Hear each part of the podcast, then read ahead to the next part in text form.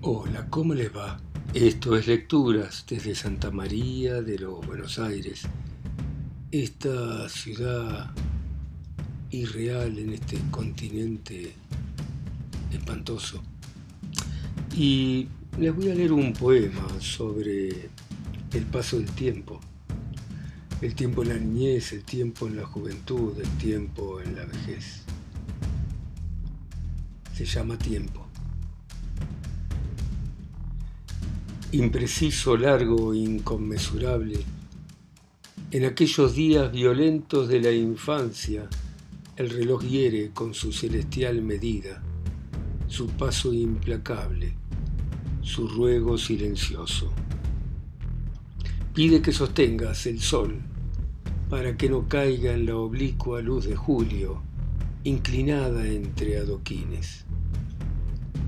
En la juventud se detiene, gato somnoliento en tu espalda desnuda, sabiendo que inmortalidad y amor son irrespetuosamente inseparables, entendiendo que hay momentos en que está vencido. Agazapado, animal quieto, espera el momento justo en que termina el beso y el suspiro.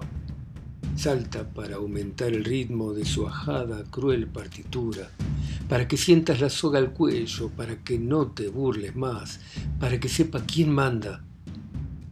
Corto, seguro, medido, madurado, fruto escandaloso que llega viejo, ya dueño y señor de tu temperatura, va enfriando tu sangre en el deseo de que hayas hecho todo lo que habías querido.